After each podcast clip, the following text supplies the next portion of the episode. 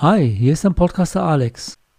Nach einer kleinen, gut zweiwöchigen Auszeit über die Ostertage melde ich mich jetzt wieder mit einer neuen Podcast-Episode meiner Podcast-Show, wenn es um deine Mäuse geht. Die heutige Podcast-Episode trägt den Titel Lebensversicherung AD? Diese eher provokante Überschrift habe ich bewusst so gewählt. Denn in den letzten Wochen und nicht nur in den letzten Wochen gab es viele Diskussionen und Berichte zu dem Thema der klassischen Lebensversicherung denn die seit Jahren anhaltende Niedrigzinspolitik der EU hat dazu geführt, dass es im klassischen Anlagesegment kaum noch Zinsen zu erwirtschaften gibt, beziehungsweise in einigen Segmenten bereits Negativzinsen zu zahlen sind. Und diese Situation wirkt sich natürlich auch auf den Vorsorgebereich aus, also auch auf die klassischen Lebens- und Rentenversicherungen. Und gerade die Artikel der letzten Wochen, ob im Fokus, in der Wirtschaftswoche, im Spiegel, mit der viel diskutierten Frage, ist die klassische Lebensversicherung am Ende, haben mich jetzt nochmals inspiriert, dazu eine Podcast-Episode zu machen. Mehr dazu gibt es nach dem Intro. Bis gleich. Herzlich willkommen zu Wenn's um deine Mäuse geht, der Finanzpodcast mit Alexander Katz. Wertvolles Insiderwissen und umsetzbare Tipps unabhängig und auf den Punkt gebracht. Mach mehr aus deinem Geld, nach deinen Wünschen. Schön, dass du am Start bist und los geht's. Mit der Lebensversicherung bringt man ja immer das Wort Garantiezins in Verbindung. Aber was bedeutet das denn eigentlich, wenn man davon spricht, dass der derzeit aktuelle Garantiezins von 0,9% wahrscheinlich ab 2022 auf 0,25% pro Jahr reduziert wird? Alleine mit dieser Aussage kann ich ja nichts anfangen, denn ich muss doch wissen, welche anderen Faktoren sind denn zusätzlich noch für mich interessant, damit ich die Situation einschätzen kann, zum einen, wenn ich bestehende Verträge habe und zum anderen überlege, lohnt sich überhaupt noch eine Lebens- oder Rentenversicherung, um damit meine spätere Altersvorsorge sichern zu können. Und ich möchte dich mit dieser Episode dazu animieren, dir wirklich deine Unterlagen zu nehmen. Wenn du bestehende Verträge hast, ist es extrem wichtig, sich diese Verträge spätestens jetzt detailliert anzuschauen. Zunächst erläutere ich dir die drei wichtigsten Bausteine bzw. Bestandteile einer Lebens- bzw. Rentenversicherung. Dann gehe ich auf die Kostenstruktur der Versicherung ein und am Schluss gibt es natürlich auch Handlungsempfehlungen von mir, dies aufgeteilt nach Verträgen in der Ansparphase und nach Verträgen, die sich bereits in der Auszahl- oder Rentenphase befinden. Der erste Punkt, die Bestandteile oder die wichtigsten Bausteine einer Lebens- oder Rentenversicherung. Anfangs sprach ich bereits von einem Garantiezins. Der Garantiezins soll von derzeit 0,9% ab 2022 auf 0,25% gesenkt werden. Was ist ein Garantiezins? Der Garantiezins ist ein Teil der Gesamtverzinsung bei kapitalbildenden Lebens- und Rentenversicherungen. Und laut der letzten Statistik gibt es tatsächlich über 83 Millionen Lebensversicherungspolicen Somit hätte rein rechnerisch im Durchschnitt jeder Bundesbürger eine Lebensversicherung. Der Garantiezins steht zu Vertragsbeginn fest und gilt dann für die gesamte Laufzeit der Lebens- oder Rentenversicherung oder bis zum Beginn der Rentenphase. Was vielen nicht klar und wichtig zu wissen ist, die Mindestverzinsung oder die Garantieverzinsung bezieht sich immer nur auf den Sparanteil. Das ist nämlich der Teil des monatlichen Beitrages, den du in die Versicherung einzahlst, der nach Abzug der Kosten für Vertrieb, für Verwaltung und für den Risikoanteil dann noch zur Verfügung steht. Der separat zum Ausweis kommende Risikoanteil kann beispielsweise mit einer Berufsunfähigkeitsversicherung oder einer Risikolebensversicherung, die in diesem Vertrag integriert wurden, zusammenhängen. Beispiel, du zahlst 250 Euro monatlich in eine kapitalbildende Lebensversicherung ein und davon werden 70 oder 80 Euro für den reinen Risikoanteil abgezogen. Das ist halt dann nicht dein Sparanteil. Und auf diesen Betrag wird auch nicht der Garantiezins gerechnet, sondern auf den verbleibenden Teil, abzüglich natürlich der eben genannten Kosten für Verwaltung und Vertrieb. Und die Höhe des Garantiezinses ist davon abhängig, wann du diesen Vertrag bei der Versicherungsgesellschaft abgeschlossen hast. Beispiel, du hast nach Juli 1994 einen Vertrag abgeschlossen, dann hättest du noch Anspruch auf einen Garantiezins von 4% pro Jahr. Hast du den Vertrag im Januar 2007 abgeschlossen, dann beträgt der Garantiezins 2,25% pro Jahr und hättest du den Vertrag ab Januar 2017 abgeschlossen, dann hättest du nur noch eine Garantieverzinsung von 0,9% pro Jahr. Und jetzt steht aktuell ja zur Diskussion, wie schon erwähnt, dass für Neuabschlüsse ab 2022 der Garantiezins dann auf 0,25% gesenkt werden soll. Insofern ist es auch immer wichtig, zwischen sogenannten Altverträgen und Neuverträgen zu unterscheiden. Denn die Senkung des Garantiezins betrifft nicht Altverträge, die laufen ganz normal mit der damaligen ausgesprochenen Garantie weiter. Allerdings können die Garantieversprechen indirekt bei Altverträgen betroffen sein. Warum ist das so? Das erläutere ich dir in dem zweiten und dritten Baustein zu der Lebensversicherung. Die rückläufige Zinsentwicklung und damit auch einhergehende rückläufige Garantiezinsentwicklung ist wesentlich auf die Geldpolitik der Europäischen Zentralbank zurückzuführen.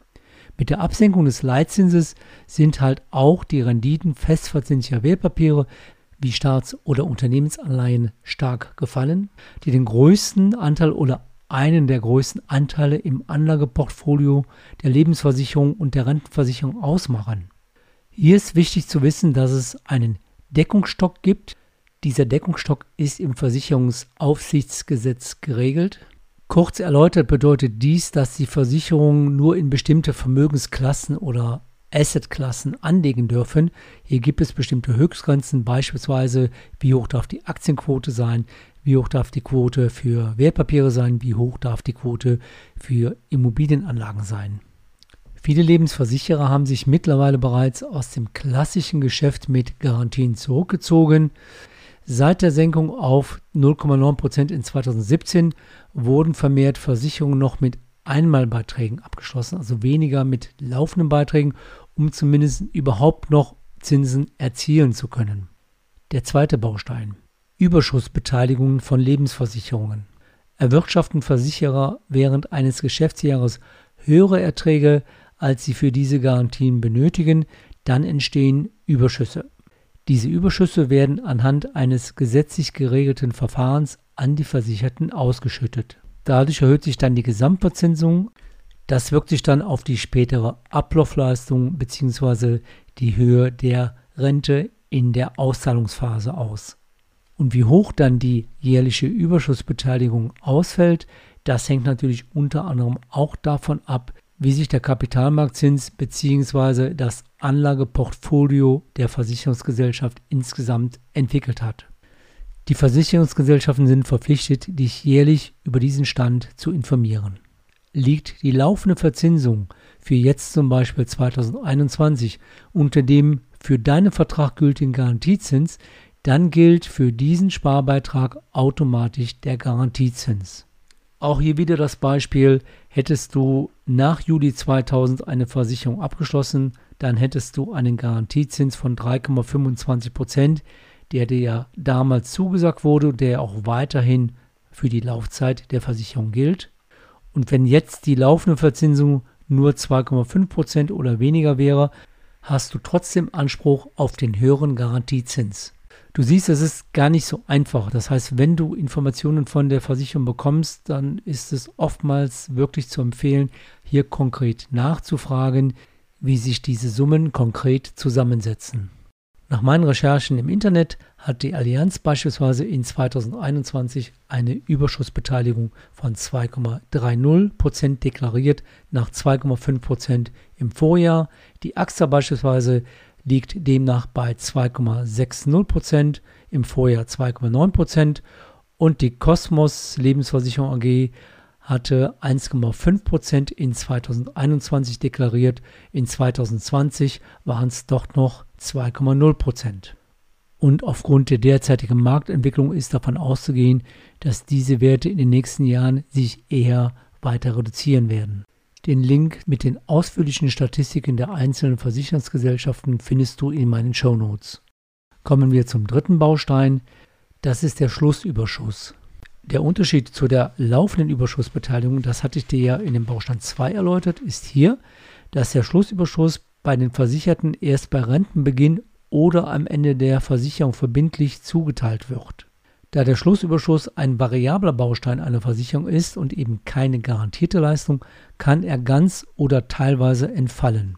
Und da gehe ich auf die noch ausstehende Antwort der Frage ein, können Altverträge auch indirekt negativ von den in den letzten Jahren gesunkenen Garantieverzinsungen betroffen sein?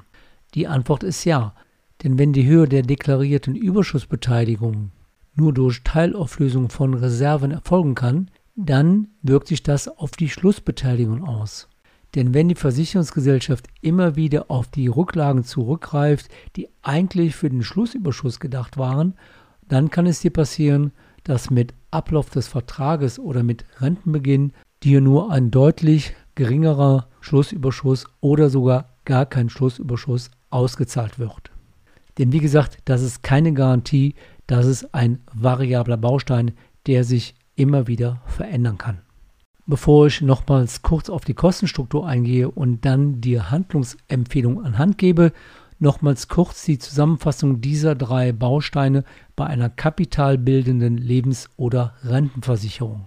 Diese setzen sich zusammen aus erstens dem Garantiezins oder dem sogenannten Höchstrechnungszins, zweitens der laufenden Überschussbeteiligung und drittens des Schlussüberschusses. Dies betrifft die klassische Variante einer Lebensversicherung, ist es nicht gleichzusetzen mit einer fondgebundenen Lebensversicherung oder Rentenversicherung oder einem Hybridprodukt, wo mehrere Bausteine miteinander kombiniert sind oder wurden. An dieser Stelle möchte ich auch darauf hinweisen, dass ich hier sehr detailliert und gewissenhaft recherchiert habe, aber keine rechtliche verbindliche Aussage hierzu treffen darf. Wenn du konkrete Fragen hast, würde ich dir immer als ersten Schritt empfehlen, direkt deine Versicherungsgesellschaft anzusprechen oder im Zweifel auch einen Fachanwalt hier einschaltest. Kommen wir zur Kostenstruktur. Die Kostenstruktur setzt sich aus verschiedenen Punkten zusammen. Einmal aus den sogenannten Abschluss- und Vertriebskosten.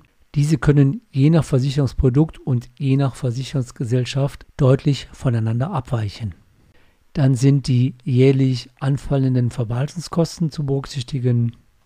Hier muss man immer so ein bisschen aufpassen, wenn Angaben gemacht werden, zum Beispiel in prozentualer Form, bezieht sich diese Prozentzahl auf den monatlichen Beitrag, bezieht sich diese Prozentzahl auf den Jahresbeitrag oder bezieht sich diese Prozentzahl auf das angesammelte Guthaben.